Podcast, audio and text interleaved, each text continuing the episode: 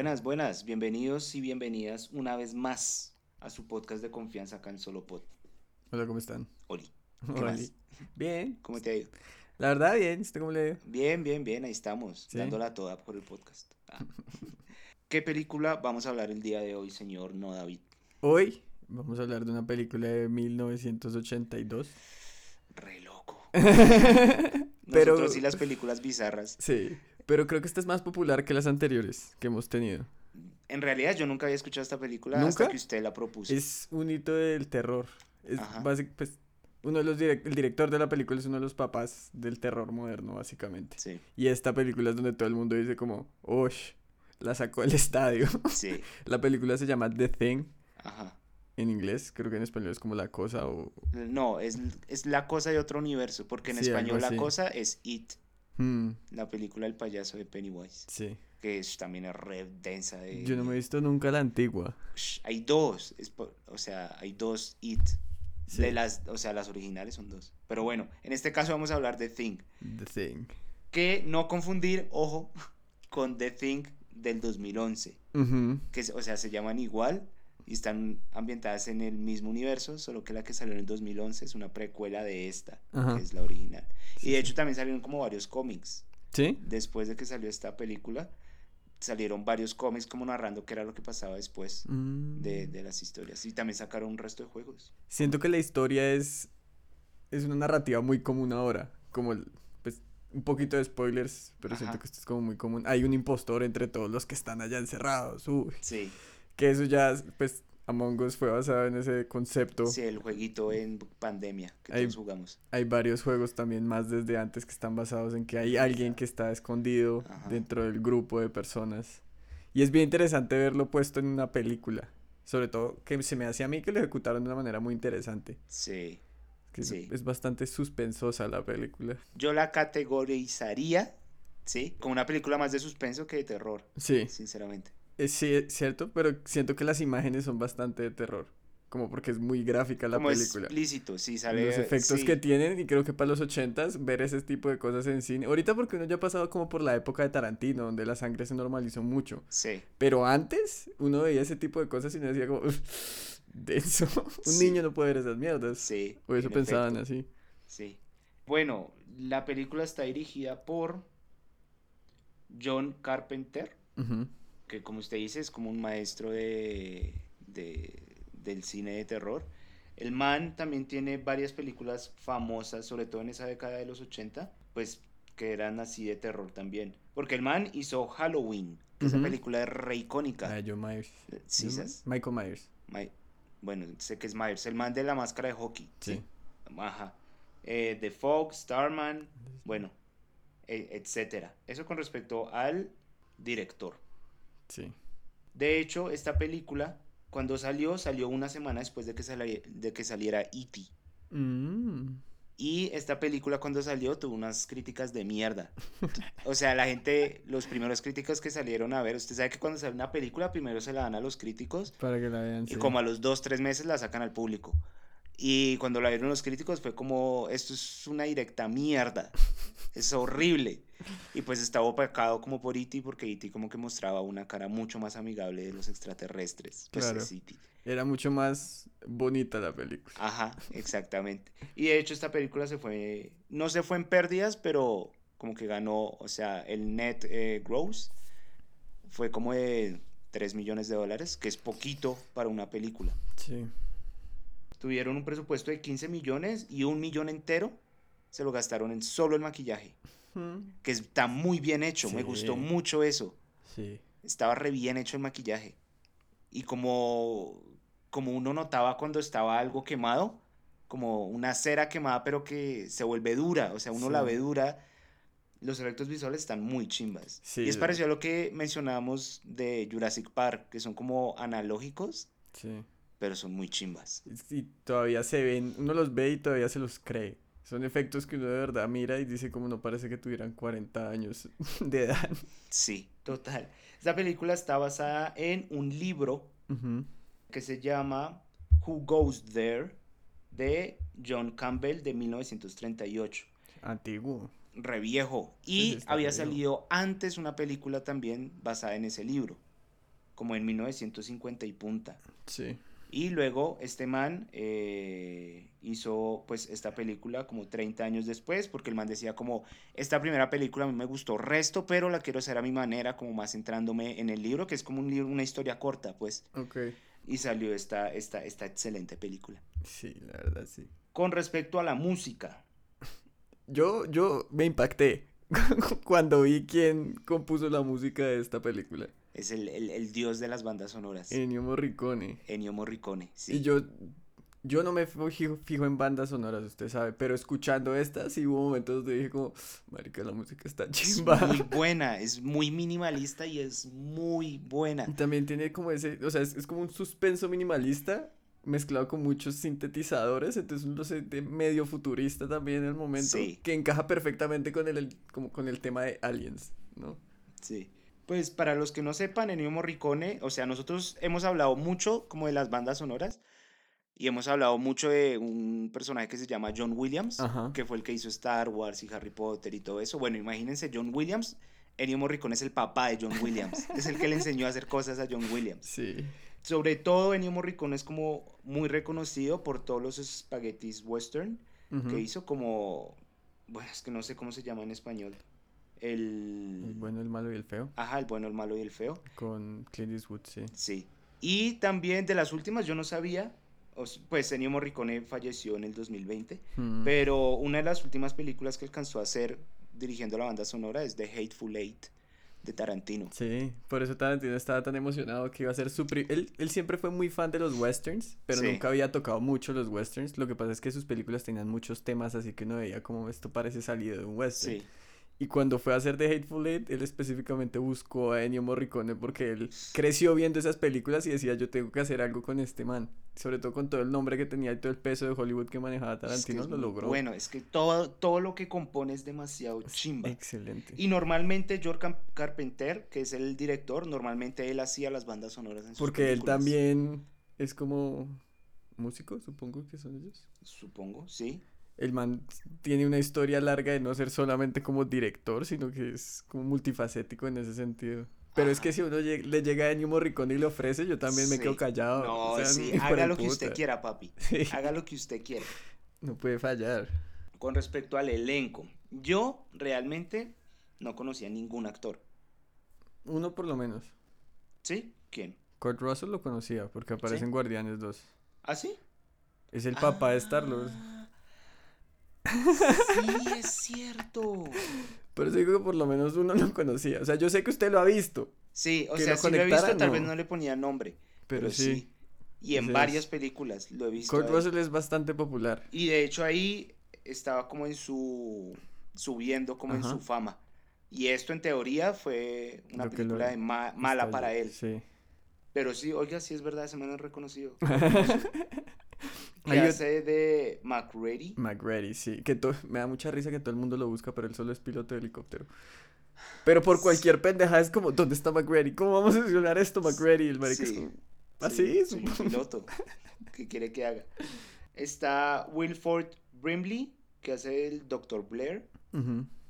Eh, bueno, es que, bueno, no sé si mencionarlos todos porque son como 11. Sí, yo no creo que sea necesario. Pero pues creo que de los más relevantes están ellos dos, Kurt Russell y Wilford Brimley, Yo agregaría el tercero que es Keith David, el que hace de The Childs. Childs. Porque él también, durante ese esa época de los 80s, 90s, él era el negro malo en todas las películas. Sí, es cierto. Y él, él todavía es relevante, él todavía trabaja, tiene sus vainas, sale en series como en Community, en películas como The Nice Guys con Ryan Gosling y Russell Crowe. Sí, El man es muy buen actor y tiene una voz icónica. Sí, O sea, la voz de ese man de Childs es así. O sea, para mí son estrellas de cine como Carl Weathers y sí. este man Keith David que la rompieron en su época porque también siento que pues estaban limitados por la época, lo que hacían. Sí, es cierto. Él es el que, bueno, spoiler. Hmm, Podemos incluir el pito si algo. El que queda vivo al final. Sí. Ajá. Bueno. Y un dato curioso es que Adrienne Barbeau, que era la ex esposa de Carpenter, Ajá. del director, es la única mujer que aparece en la película. ¿Cuándo Y aparece? aparece dándole voz a la máquina de ajedrez cuando empieza la película. Ah, sí, sí, sí. cuando empieza la película está este man, Kurt Russell, McReady. ajá, McReady, jugando al ajedrez y la voz que suena es la voz doblada de la ex esposa de Carpenter. No sabía. Esos son los datos curiosos que tengo yo. No fue nominada a ningún premio. Importante, sí. Ninguno. Pues, Sí. como, sí. Tiene importante. uno que es como los Razzies, que son los premios de donde no dan premios por cosas buenas sino Ajá. cosas malas. Sí, peor banda sonora. Y fue nominado. Sí. Yo no entiendo qué pasó en los ochentas con esta película, pero me parece muy interesante que de verdad como que a nadie le gustó. Pero envejeció muy bien. Envejeció demasiado, demasiado bien. Antes, antes de empezar a hablar de eso, yo tengo un último dato curioso Bueno, hágale. que me parece importante resaltar. Dígalo. ¿Sabe quién es Rob Bottin con doble T? Rob Bot. El, el man que hizo los efectos especiales. Fue el encargado que hizo los efectos especiales. Tenía 22 años. cuan- 22. Cuando hizo esta película. Sh, marica, muy genio. Trabajó por 56 semanas, los 7 días de la semana. Y cuando terminó de hacer los efectos especiales de esta película, se internó en un hospital por agotamiento. ¿A lo bien? De lo duro que trabajó para darle vida a los efectos especiales de esta película. Porque de hecho esta película la grabaron como en 12 semanas. Sí, ¿sabes? recortica el tiempo de grabación. Pues que estando en la Antártida para grabar, Sí, pues tiene que estar ya todo optima- optimizado, una gonorrea. Es que uno se pone a pensar, pero en los 80 no tenían para crear esos espacios falsos. O sea, Sí. genuinamente les tocaba ir allá a meterse en medio ellos de, de la hecho fueron absolutamente ahí a la nada. Antártida. Entonces, siento que es importante resaltar el trabajo de Rob. Sí, Porque, marica, bueno. 56 semanas, 7 días, termina hospitalizado por el trabajo que hizo. O sea, qué gonorrea. Sh, Muy duro. Dicen que usó de todo. Usó mayonesa, usó mermeladas, usó plástico, usó como esas espumas que son de látex para ver que las cosas se vieran realistas. Y siento Sí. que se le nota muchísimo el esfuerzo del trabajo No, que está logró. muy bien hecho, está muy bien Porque eso hecho. sí sería lo que yo resaltaría más de esta película, como en Jurassic Park, los efectos especiales se Sh, mantienen. sí, una locura. Es una locura esta película.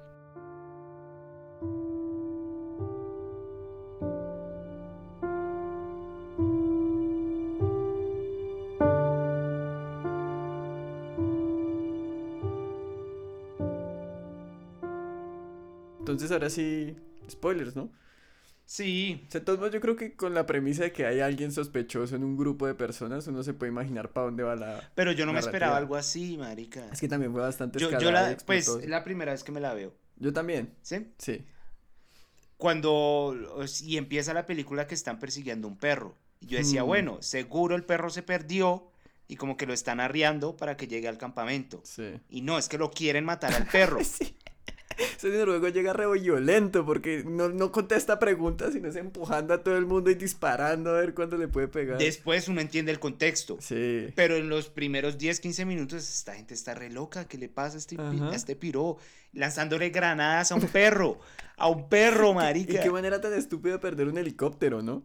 Es como va a tirar una granada, uy, se me resbaló y ¡pum! estalla el hijo de puta. Muy bruto.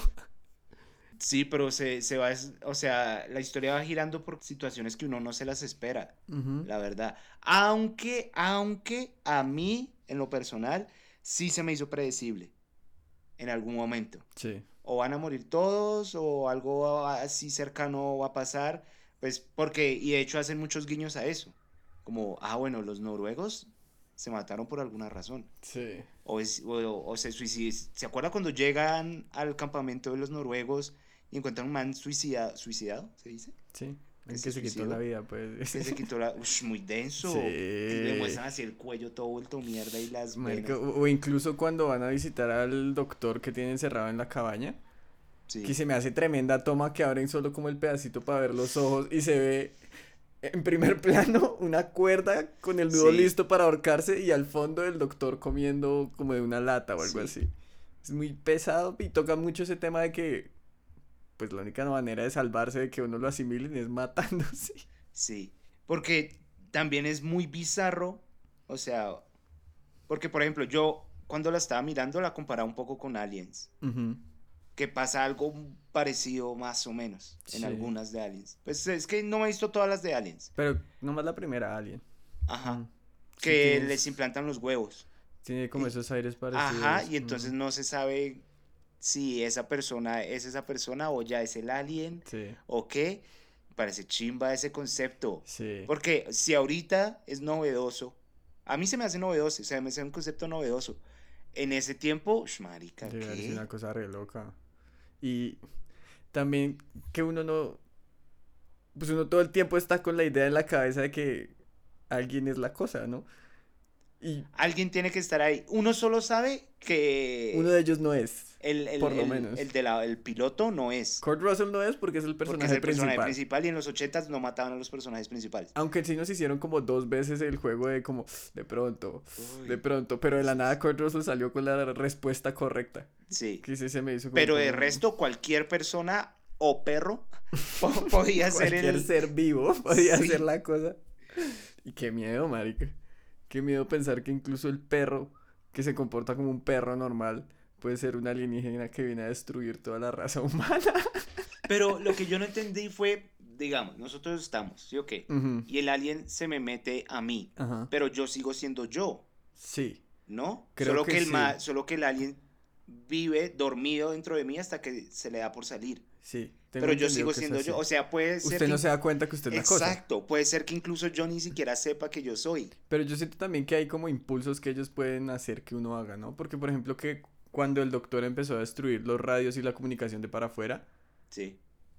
¿Por qué hizo eso? Pero, ¿sabe que a mí me parece que el doctor no estaba infectado? El doctor está el doctor aparece y se come a Sí, no, sí, pero este. o sea, yo lo yo lo que digo es que en ese momento en ese momento no estaba infectado, pero me parece a mí. ¿Cuándo se infectó entonces? Para mí se infectó cuando el man estaba en la cabaña. Pero cuando le llegó a alguien allá, en teoría estaba todo cerrado. Y además, él también habían dicho que él llevaba ya tiempo construyendo una nave espacial debajo de la cabaña. Eso sí me pareció re loco. Porque aparentemente desde el principio hasta el final de la película pasaron como dos meses. ¿Ah, sí? Sí, ellos dicen que pasa bastante tiempo. Hay, varias, hay varios pedazos de diálogo que es como, marica, llevamos semanas acá en estas. Es como, así? ¡Qué loco! ah, bueno, sí, porque ellos dicen, se va a acercar una tormenta en tantos meses y al final de la película ya es como, mañana ya es la tormenta. Ajá, exacto. Entonces tengo entendido, o sea, lo que yo entendí es que el doctor estaba infectado, destruyó las comunicaciones para que no pudieran pedir ayuda, lo encerraron en la cabaña y empezó a hacer la nave espacial. Pero antes de que él lo encerraran, él logró infectar a alguien más. Porque el bicho que él era y que lo infectó a él era el mismo que había venido en el perro. Ajá. Pero al final de la película hubo cuatro bichos. Sí. Porque estuvo el del perro, que es el doctor. Estuvo el que ellos trajeron desde el campamento de los noruegos, que revivió, se comió un man y lo mataron ahí al principio. Y los otros dos en la escena donde empiezan a probar la sangre. Esa escena, ahorita hablamos de esa Pero yo lo interpreté de otra manera. Porque yo, porque, o sea, el doctor es el primero que se da cuenta qué es lo que va a pasar al final. Sí. Que es, se comporta como nosotros y le salen unas simulaciones en un computador. Como sí. Hay al menos una posibilidad del 75% de que al menos una persona de los 11 que estamos ya esté infectada y ya tenga el alien adentro. Avanzado ese computador. Y sí. Y si sale al, mundo exterior, pues en tanto tiempo, pues la humanidad se va a la mierda. 27 mil horas, decía. Lo que, lo que yo interpreto es, el man ya sabía esa información y dijo, esta mierda no puede salir de acá y por eso es que va y destruye las cosas. Pero destruir la comunicación, ¿cómo ayuda a que no salga? Porque, pueden pedir ayuda y viene ayuda al exterior y ahí se monta el alien y se va. Sí, es cierto, pero no sé. Entiendo destruir el helicóptero y entiendo destruir el tractor porque eso es como físicamente evitar que se vayan. Ajá. Pero si llaman ayuda les toca esperar por lo menos una semana porque están en la mitad de la puta mierda. Entonces, no sé, siento que el haber roto las comunicaciones y es más movimiento de la cosa que el doctor. Bueno, no sé. Es que a mí se me hace que lo infectaron fue en la cabaña y por eso ahí el man como que empieza a construir su nave espacial. También es raro que empiece a construir una nave espacial, ¿no? Sí. Aunque bueno, si uno está desesperado en un planeta extraño donde todo el mundo lo quiere matar, uno también se rebusca cualquier manera de Con lo que encuentre. Pero sí, es re loco, es re loco. Porque lo que me gusta también es que construyen un buen momento. No es como empieza la película alguien, ¿sí? Sino que construyen un buen momento y hay una ruta lógica para llegar a es un alien. Hmm. Como que llega el man, mata a... Bueno, se mata, lo matan, qué sé yo. y luego, bueno, ¿y esta gente qué estaba haciendo? Y van allá. Como que si hay una ruta lógica para presentarnos algo resollado. Como que la información que nos dan no la justifican porque también se la están presentando a los personajes. Ajá. Entonces uno ve cómo la información aparece a través de las acciones que los personajes también quieren conocer esa misma información. Entonces así es que a poquito nos van desglosando y así es como usted dice, no la justifican. No es solamente como Lord Dump de 15 minutos en una escena donde una persona nos explica todo lo que está pasando, sino poco a poco los personajes van aprendiendo y, lo, van, lo van descubriendo al tiempo que uno. Ajá, porque en últimas uno se siente en los zapatos de ellos aprendiendo la información que están aprendiendo y con miedo de que no pueden confiar en nadie. Porque uno sí tiene esa idea todo el tiempo en la cabeza de que ninguno de ellos está salvo, solo Kurt Russell. Sí, porque, pero pues porque es el personaje principal, no por nada más.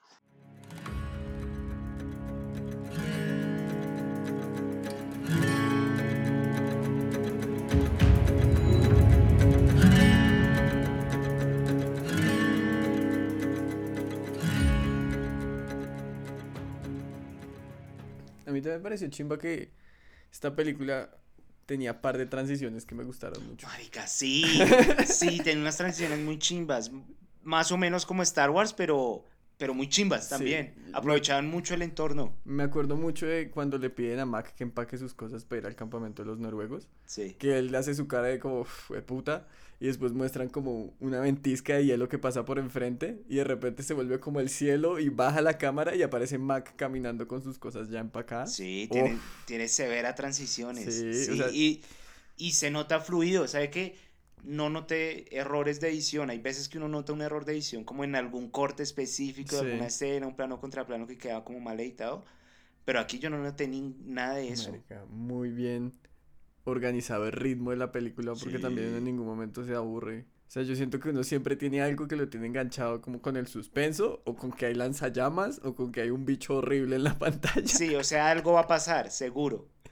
Sí, sí. Y también como que el hecho de manejar bien el suspenso y como que esté tan bien ambientada la película y que los actores, porque de hecho los actores son re buenos, todos, mm, todos son buenos. Me gusta que no O al menos correctos. O sea, es, es un elenco de 15 personas. Ajá. Y eso es todo el elenco que necesitan en la película porque, claro, el setting lo permite, pero eso también ayuda a que uno vea tanto a los personajes que uno, así no les conozca el nombre, por lo menos dice como, ah, es el que anda en patines, güey. Sí, exacto, pero todo eso lo ayuda como a uno a estar inmerso en la situación y que uno sienta el miedo que ellos también sienten. Y no es como esas películas de terror que uno le dan, le, le, le pegan un susto porque de la nada ponen un grito a todo volumen y que uno se asusta es pues porque le están gritando en el oído claro, y no porque uno está como inmerso en esa situación donde están cagados del susto. 100%, sí. Se supone que esa es la diferencia entre terror y horror, ¿no? Ajá. Terror se supone que es como un miedo intenso y horror un sentimiento, entonces horror es cuando uno el setting, el contexto, la música y como toda la narrativa lo ponen a uno en ese sentimiento de como al borde de la silla en todo momento. Ajá, en cambio terror es cuando uno le tiran algo y ah, se asusta re duro, pero pues ya pasa el susto y uno queda ahí medio a la defensiva, pero no es nada así como creado, sino fue más repentino. Sí, sí, sí, es cierto. Y sabe que últimamente, es que bueno, a mí en general no me gustan estas películas. Las de, de, terror, horror, qué sé sí. De suspenso sí, chimbas. Pero ah, sí, bueno, sí. Aquí me contradigo un poco, porque sí es de suspenso, pero sí tiene como sus guiños de terror slash horror, la que aplique. Pues es que técnicamente está catalogada en el género de terror. De terror. Pero pues sí, sí, sí. Pero bueno, en general a mí no me gustan este tipo de películas, pero esta película no podía parar de verla. o sea, y uno tiene que saber qué es lo que pasa al final. O cómo se va desarrollando, o quién es, si sabe. ¿Quién es la cosa? ¿Quién es la cosa? Que creo que lo dicen solo una vez, como The Thing, Who's the hmm. Thing. Vamos a averiguar quién es la cosa. Ajá. Dice Kurt Russell con su pelo macho y su barba machota. Está re bueno ese Está re bueno ese Está Re bueno. Hay una película que tiene él con John Carpenter también, que no es para nada terror, sino es, es una bobada. Se llama Big Trouble in Little China. Ah, sí lo he escuchado. Demasiado bizarra. Pero Kurt Russell se la pasa toda la película con una camisa esqueleto y se le ven unos brazotes y tiene ese pelo largo y la que además tiene severa barba. Hmm. Severa barba. Sí, yo entiendo por qué él fue un hit también. Sí. Todavía está re bueno porque en Guardianes 2. Sí, o, sea, es un cuchito que yo digo. Sí. Podría ser mi Sugar Daddy, seguramente sí. Si quiere. ¿Qué? Yo iba a decir, podemos hablar de la escena de la sangre. Uf. Uf, marica qué loca esa escena. Sí, es, una secuencia como de cinco minutos, porque además es medio larga, ¿no? Yo creo que más. O sea, no es una escena así particular, sino es una secuencia entera que uno todo el tiempo está ahí como gonorrea. Cada vez que le acercaba el cable a la sangre, yo estaba agarrando algo así como. "Uf, ¿será Porque que- además, o sea, de nuevo, la secuencia lógica para hacer esa prueba es muy buena. Sí. Como saquémonos todos sangre y si y yo le pongo un cable caliente a la sangre y el que tenga la cosa, pues la sangre va a reaccionar porque pues es un organismo que se quiere proteger. Cambio, Exacto. nuestra sangre es sangre y ya. Y se supone que como que el organismo está en todas las células de ese Ajá, organismo, ¿no? sí. Entonces, así sea un pelo, un pedazo de sangre o ya el cuerpo entero, siempre va a tratar de escapar el calor. Sí. Y uno dice, ahí está, marica, qué solución tan práctica. Entonces, me encanta que los amarra a todos. Excepto a uno. Y al que no lo amarra, que es como el asistente, es como, pero de lejitos, piro. Sí, no hace me primero la acerque". prueba porque claro, hay que cerciorarse de que puede tener asistente. Y cuando toca eso, es como, "Uf, bueno, Bueno, se salvó. Porque además tiene un par de tomas donde el man tiene cara de malvado y uno dice como, uff, lo va como a cara de, matar, uy, weón". hijo de puta, me van a descubrir. Sí, pero no. Y me, me, me encanta es que cuando prueban al que es y se dan cuenta, están todos amarrados al lado, ¿no? Y es como, suéltenos, pero es- no lo puedo soltar porque no sé si usted todavía es o no. Exacto, pero entonces tienen este piro transformándose en la cosa. Y los otros tres están al lado amarrados tratando de alejarse porque además saben que lo van a quemar. Y no hay manera de quemar a ese piro sin quemar a los otros Sí, dos. exacto. Porque, de nuevo, cada vez que va a hacer la prueba hay un suspenso re Y grande. se apaga toda la música, ¿no? Es absoluto silencio. Y es como los ojos del piloto contra los ojos del man que le están haciendo la prueba. Sí. Y lo pasa y bueno, lo putean. ¿Qué pasa, gonorrea? ¿Qué es lo que vamos a hacer? Y justo cuando está teniendo la discusión, porque yo decía, el, el man, el más viejito, el que era el líder de la misión de Sí. científicos, yo dije, ese man es. Sí, yo también ¿Por qué? pensé. Porque pasó, o sea, pasó lo de la nevera de sangre, que alguien destruyó la nevera Que de nunca sangre. explicaron tampoco. Y el man era el único que tenía la llave con el otro perro. Y el otro Mm. perro, pues ya F. Sí. Entonces yo decía, no, este va a ser. Y justo cuando están en esa conversación, es que se dan cuenta que es el otro. El- Y sí. sale de la nada esa mierda re duro. Se arma de nada. y sí. se arma. Ush, marica, ahí en esa escena grité. De verdad. Qué chimba. A mí que no me gusta este tipo de películas ni nada, grité. O sea, estaba tan inmerso en la película que grité. Y cuando cogió al otro man de la lanzallamas, Uy, sí. también grité. Y yo, ¡ese hijo puta! Que le empieza como a morder la cabeza y después se mueve como si fuera un maniquí porque es un maniquí en el efecto. Sí, Pero, ush, está muy. ush, Y yo no sé por qué, hijo de putas, a Kurt Russell no se le prendía el lanzallamas. Demasiado desafortunado que el piro estaba dándole ahí y nada que se le prendía el piro. Pero tiene sentido porque había usado esa llamita para prender el cobre, entonces tiene Claro. sentido. No es como, ay, preciso, no me sirve la llave para entrar a la habitación, que pasa en todas las películas de terror, sino que acá sí siento que esas situaciones así medio absurdas están rejustificadas. Sí, marica, pero uff, eso después. Yo la verdad no sabía si el test que estaba haciendo él iba a funcionar o Sí, no. Que por- creo que es lo mejor de toda la escena. Ajá. Porque el piro Kurt Russell está comido en el cuento de que va a funcionar.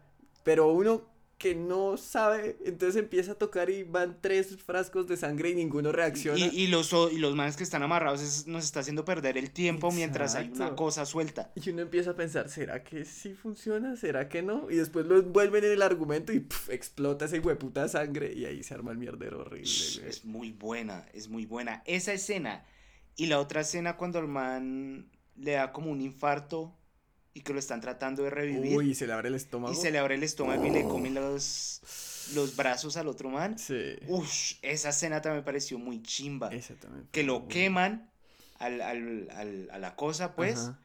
y la cabeza se le desprende y trata de escapar. ¡Oh! Sí, marica. Marica, está Y además- bien hecho. A mí me encanta también que la cosa nunca tiene una forma.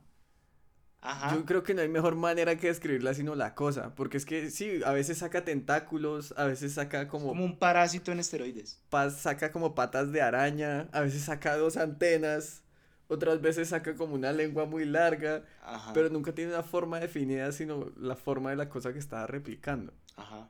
El perro, Sí. el... y bueno, y los otros compañeros del man. Entonces es muy interesante ver cómo se inventaron estas formas tan diferentes para representar a la cosa y cómo se ven tan reales. Que es lo que me mata. O sea, y cuando que a pesar de ser amorfas, todas las cosas que aparecen tienen cosas en común. tienen una forma, sí, uno Ajá. sabe que es la cosa. Ajá. A mí me mata es como uno le muestran la cabeza del man cayéndose y cómo se transforma. Es que le salen las patas. Yo veo esa cabeza cayéndose y yo digo, como marica, ese, ese- es un bicho que se le está cayendo la cabeza. O sea, genuinamente es como si estuviera derritiéndose la cabeza y se ve caer al piso de una manera Y se va saliendo y uno dice, no, ese hijo de puta, ahora todos se van a morir. Sí. Y, es- y, y la reacción que tienen los, los personajes es como, que es esta mierda? y ahí es cuando todos se dan cuenta, es como, uy, no, ese hijo de puta, se puede salir por cualquier lado. Sí, ¿sabes? Es que de verdad estaba en contra de una cosa un poco P, Sí, un poco rota. Voy a hacer lo muy que poderosa, quisiera. pues. Sí, ¿sabes? Yo le, yo le tengo una pregunta. La película que yo vi, la película que yo vi, Ajá. el doctor tiene la información antes que nadie Ajá. y no la comparte a la audiencia. De, Sí. de que la cosa se replica, o sea, puede estar escondida en cualquiera de nosotros. Ajá. eh, y si la dejamos salir, chao humanidad. Baila, sí. ¿Usted qué hubiera hecho en, en los pies del doctor? En los pies del doctor. Teniendo esa información que en ese momento nadie más tenía. Yo creo que romper el tractor del helicóptero era lo correcto. Ajá. Eso hubiera sido algo que yo me hubiera gustado pensarlo, porque pues yo no sé si tuviera la cabeza tan fría en ese momento como para decir, tengo que salvar a la humanidad, yo creo que estaría en Claro que un- tengan en cuenta que pasaron varios meses, como usted dijo. Sí, sí, sí. Romper esas dos cosas, la radio me la debatería. Pero sí sentaría a todo el mundo y le diría en vez de ponerme como un maníaco a dispararle a todo el mundo. Porque creo que eso no le ayuda a su argumento. Sí, porque yo puedo decir, se va a acabar el mundo si dejamos que esto salga. Ajá. a apuntarle a cualquiera que se me acerque gritando se va a acabar al mundo si esto, se- si esto sale, ¿sí? Siento que hay mejores maneras de comunicar el mensaje que él quería. Pero bueno, y usted comunica el mensaje, igual nos tenemos que matar todos. Sí, en, en, eh, eh, en últimas. Porque no 100%. sabemos quién es el que lo tenga y no y si y yo ni siquiera sé si yo lo tenga. 100%, tiene toda la razón. Pero siento que me- es mejor pensarlo en grupo que pensarlo solo. Eso es cierto. Porque creo que las soluciones a las que lograron llegar, que los acercaban al objetivo de vamos a matar a la cosa, siempre fue una cosa un poco comunitaria. A menos de que a. Kurt Russell le llegara una inspiración divina, pero pues es personaje principal, se le perdona. sí. ¿sí? En una situación más realista, yo creo que lo ideal sería reunir a las personas y decirles como, bueno, esto es lo que está pasando, esto es lo que tenemos que hacer, ¿cómo lo vamos a hacer? Pero primero destruiría el helicóptero y el tractor, solamente para curarme en salud de que no va a salir. Y si alguien ya se quiere ir, uno ya empieza a sospechar. Pero puede, puede que se quiera ir porque se quiere ir y no porque es la cosa. Es que marica, es que ¿Quién lo están- manda a hacer cosas sospechosas? No, Si, si la ¿quién persona... lo manda a vestirse tan sexy? Si la persona está consciente del riesgo de la humanidad y aún así le vale verga y quiere irse, yo creo que ahí es donde uno tiene que empezar a entrar a analizar y decir como, bueno, puede que sea la cosa o puede que solo sea un hijo de puta, pero en este momento no nos sirve ninguna de las dos. ¿Sí? Entonces matémoslo. No, no, no. Encerrémoslo con los perros de pronto. Pero, digamos, ¿usted no mataría a alguien así? Así, así tan chill, no. Pues usted sabe, o qué sé yo, algo así re loco de nos matamos todos, hijo de puta, y vuela a la cocina. Suicidio, homicidio. Ajá. Si hubiera sido denso también. Hubiera sido mucho más rápido, pero Pues es una película de 20 minutos. 20 minutos descubriendo la cosa, 5 Sí. en el pacto suicidio, homicida. Pero es que, marica, es que el- la información que, que tiene ahí, es crucial. o sh, sea, marica. literal salva a la humanidad gracias a esa información. Pues podría haber salvado a la humanidad, porque no, en últimas no fue él. Se encerró, se infectó Sí. y quiso armar una nave espacial, pero sí. Se infectó. Se Culpa de él, infectó. piro. ¿Usted qué hubiera hecho con esa información? Marica, no sé. ¿No? Yo creo. No sé, yo creo que los hubiera sentado a todos y nos matamos, hijo de puta, que acá no sale esa mierda. Se para enfrente de la puerta, agarra un cuchillo y dice, aquí no sale nadie vivo y verá cómo hacen, güey. Sí. Porque además, bueno, sí, no, marica, no, sé. Es, que, no, hay solu- sé. no hay solución. No. No hay ninguna solución que uno diga como, ah, esta es la correcta, no. Aparte de que todo se Porque tiene que además. ¿cómo convenzo a los otros que me crean? Sí. O los otros van a decir, usted nos va a matar a todos y usted se va a escapar porque usted la cosa. Hmm. Es que es tan Among Us, es que es tan... Marica, es que es tan bizarro. Al menos el, el concepto lo deja uno pensando resto. Bastante, sisas.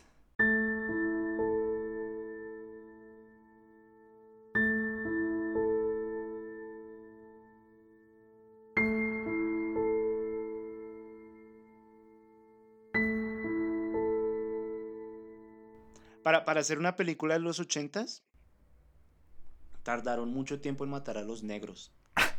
Duraron hasta el final. Duraron hasta el Fueron final. los que más sobrevivieron con Sí. el viejito. Normalmente en todas las películas de los 80 los mataban al principio. Revolucionaria. Sí, Mm, Incluso hay uno que sobrevive hasta el final. hasta el final. Top 2.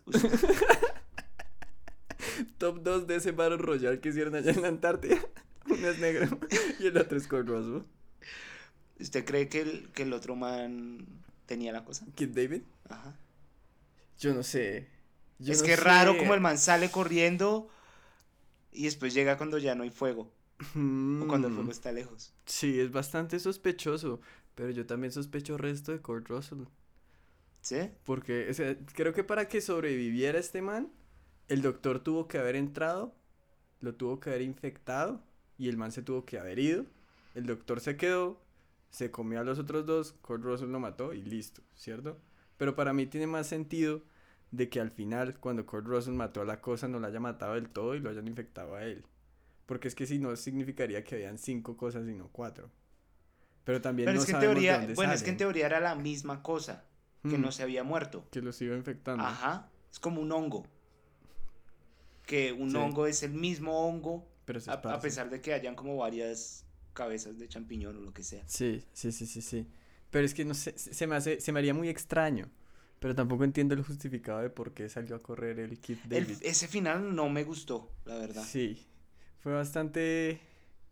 Se acabó. Ajá, Como San, que- San se acabó. Sí, literal. Explotó la cosa y llegó Kid David y se acabó la película. Sí, Supongo que es para que uno quede pensando y... como sembrar esa duda de, uy, ¿será que sí era? Como lo que estamos hablando. Sí, pero me hubiera gustado también más un final que cerrara todo.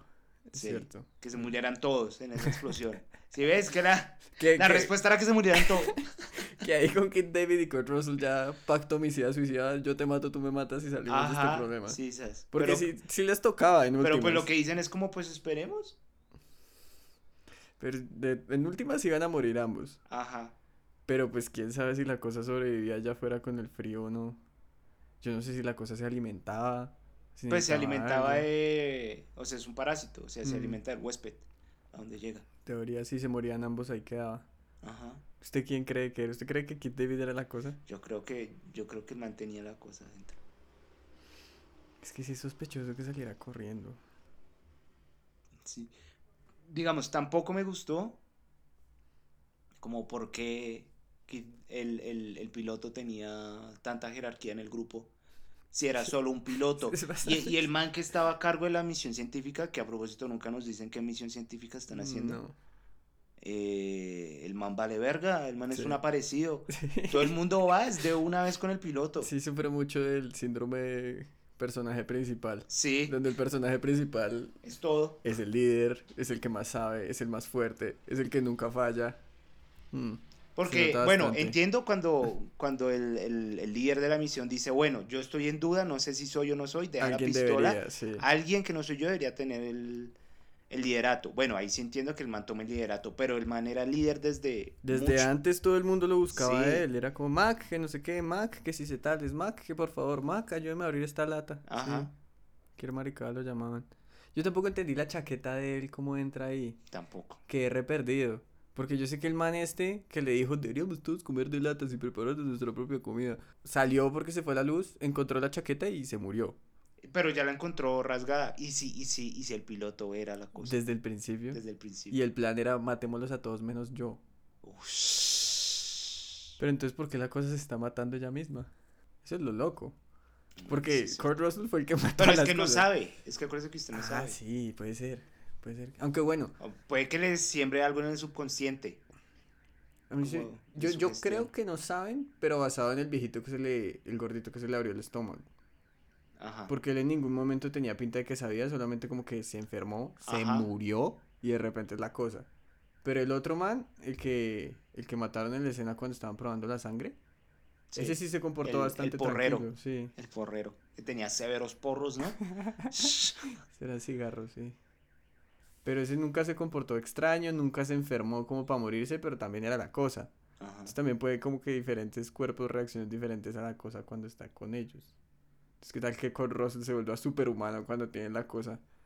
y haya sobrevivido es por eso. De pronto no es síndrome de, personaje principal, sino que la cosa le dio como esteroides. Entonces ya, pum, Kurt Russell ahora la tiene clara, sabe quiénes son las tiene cosas. Tiene barba. Sí. Porque, digamos, otra cosa que no entendí es quién había prendido la luz allá arriba. En, en el cuarto. tampoco. Donde, donde estaba el piloto. Mm. Porque ahí se ve un mierdero, que llega el uno y después llega el otro.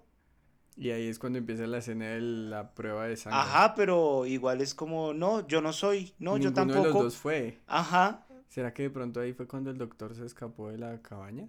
Que fue a buscar más vainas y lo De pronto que... Ah, bueno, sí, de pronto el Porque doctor... él estaba por fuera. Se escapó. El resto todos estaban ahí como en el búnkercito. Sí, es cierto. No sé. Pero, o sea... Sí, Me gusta, me gusta que no le, no le sueltan a uno todo explícito, como que uno va averiguando las cosas con los personajes, pero también tienen unas solladas que ya es demasiado. que no entiende dónde sale. Ajá. de acuerdo.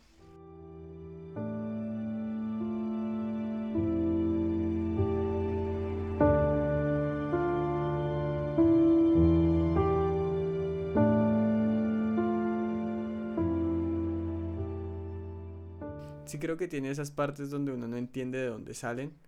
Y también es cierto que el cine en esos tiempos era diferente, ¿no? Sí. Porque en esas películas les gusta mucho. Pues la idea era que uno fuera al cine varias veces a ver la película para terminar de entender cómo salían las cosas. Ahorita ya no es tan necesario porque existen como los servicios de streaming. Uno la puede podía alquilar, sí, ese tipo de cosas. En esos tiempos no. Entonces seguramente de pronto poniéndome el traje del abogado del diablo. Esa era la idea del por qué cuando uno se sienta a hablarlo y pensarle así como, ah, bueno, sí puede ser que el doctor se haya escapado y haya ido a prender la luz para distraerlos, como para separar a algunos y verse como al otro, generar como más distancia entre ellos. Pero pues en primera vista no es tan sencillo. Y uno ahorita sí está acostumbrado a que las películas sean más explícitas en eso. Sí. También puede ser por los ojos que tenemos, que no es justificándola, sino como entendiendo el porqué más que otra cosa. Sí. Es cierto, eso es, eso es correcto. Bueno, y, y, habiendo dicho todo esto, esto. Eh, ¿usted qué calificación le pondría del 1 a 15 a esta película The Thing de 1982?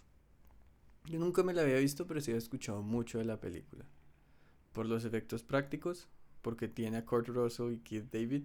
Sí. Porque es de George Carpenter, el papá del terror moderno. Uno de los papás del terror moderno. Uno de los papás. Y sí me sorprendió. Y fue mejor de lo que yo tenía esperado. Porque yo me esperaba algo más. ochentero. sí. Como más. Una, un interés romántico sí, forzado. sí, como ese tipo de cosas. Muy hollywoodense, pero para nada de verdad no parece una película hecha en esas épocas porque es una película bastante diferente a lo que uno está acostumbrado del cine de esos años. Ya. De los noventas. Ochentas. Por eso, de esos años y de los noventas. Yo diría que es como un 8 más 3 para mí. Ok. De pronto un 9, pero porque me gustó resto más que porque diga como que se lo merece. Sí. Es más subjetivo que le aumentaría un poco el puntaje. Diría un 8 alto, más 3. Un 8 alto, más 3. Porque sí me parece que es una buena película. No tendría ningún problema en repetírmela. Porque es bastante interesante y tiene bastante suspenso. Y creo que con la idea de que uno ya sabe quiénes son las cosas, de pronto ve las a observar cosas, diferentes. Eso siempre pasa con las películas. Y es, es interesante tener esa segunda pasada con toda la información puesta. Como cuando uno se ve por segunda vez Fight Club, es una película completamente diferente. Siento que esta puede tener un efecto parecido. Creo que la banda sonora fue muy chimba y no me hubiera dado cuenta de ella si no hubiera sido muy chimba. Creo que el concepto también está muy bien hecho. La idea de que hay un impostor entre nosotros. Y que no sabemos quién es quién y tal. Todos encerrados además en la Antártica, que es como el lugar perfecto para ese tipo de cosas. Sí. Y los efectos prácticos se me hacen que es una cosa brutal porque todavía se ven muy bien. Mm. Creo que que se puedan mantener 40 años da mucho crédito. O sea, de nuevo me quito el sombrero para Rob. Pobrecito que haya tenido que estar hospitalizado, pero se nota que le echó toda la sangre y la lágrima a esos efectos especiales. Entonces yo diría que un 8 más 3, como un 11, bien tirado. Tirando de pronto a 12.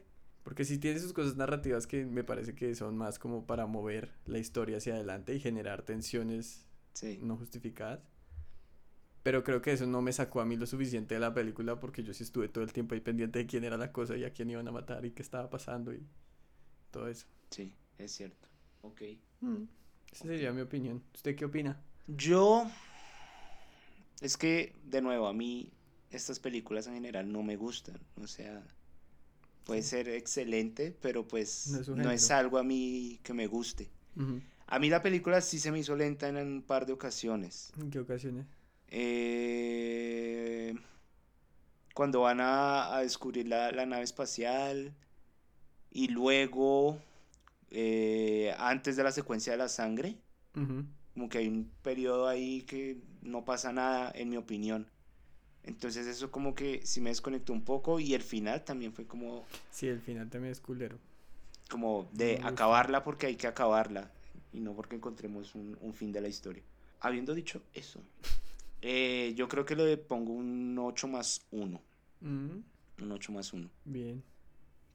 Sí, ya, como ya, está todo dicho. 8 más 1 punto final. Un punto final. La música es muy buena, los efectos son muy buenos.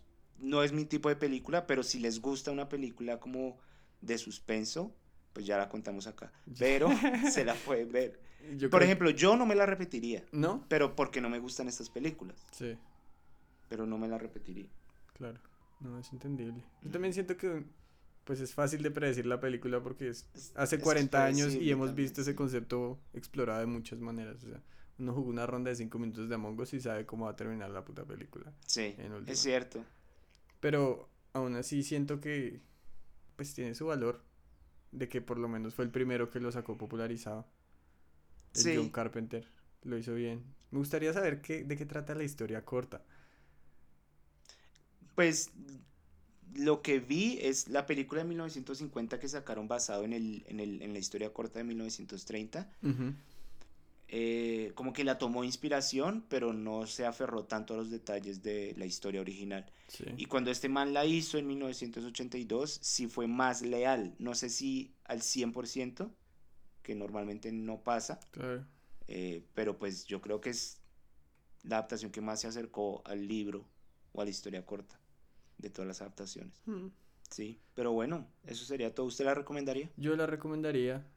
En general, si no les gustan esas películas, yo creo que aún así verla una vez vale la pena porque no es una película que da miedo feo. Sí, no, no es que uno quede con miedo ni nada de Que eso. uno salga como, como con marica, cosas de fantasmas y el hijueputa", sí. conjuro y esa mierda. No, nada. Uno la ve y uno sale como de, uy, qué situación tan paila pasaron ellos. Sí. pero uno sigue estando removido, que creo que es lo chévere. Sí, Cuando uno no se mete tanto en el cuento, pero lo suficiente para exper- experimentarla. sí. Yo la recomendaría full, full. A mí me parece que es buena película, Bueno, incluso. excelente, excelente. ¿Cuál, cuál? ¿Usted cree que es más la naturaleza de la Antártida o de que los aliens son la naturaleza? ¿Cómo empata esta película con el tema? Porque eso, eso estuve Uh. pensando mientras la veía y esto ya Uy, puede yo ser entre nosotros nomás. Pero yo decía como, bueno, los aliens son es- espacio, espacio es naturaleza, entonces por eso encuadra. Pero después empecé a ver como que el setting de la Antártica también era como naturaleza extrema y en No, parte por qué funciona la Yo película. siento que más de la Antártida. ¿Cierto? Porque si no fuera en la Antártida, en esas condiciones extremas, no se hubiera dado esa película como se dio. Pero la con se- humanidad hubiera valido verga en tres segundos. 27 mil horas, según el computador, pero sí, me da risa es que el concepto inicial fue porque los aliens son naturaleza, entonces la cosa naturaleza, Pero terminamos con otra cosa. que me parece que es más apropiada. Sí, sí. Yo lo compro. Yo me suscribo. Bueno, y eso fue todo entonces por esta ocasión. Eh, nos escuchamos entonces en el próximo episodio y espero que tengan un- una feliz ocasión. Cuídense mucho, chao, chao. Bueno, chao, chao.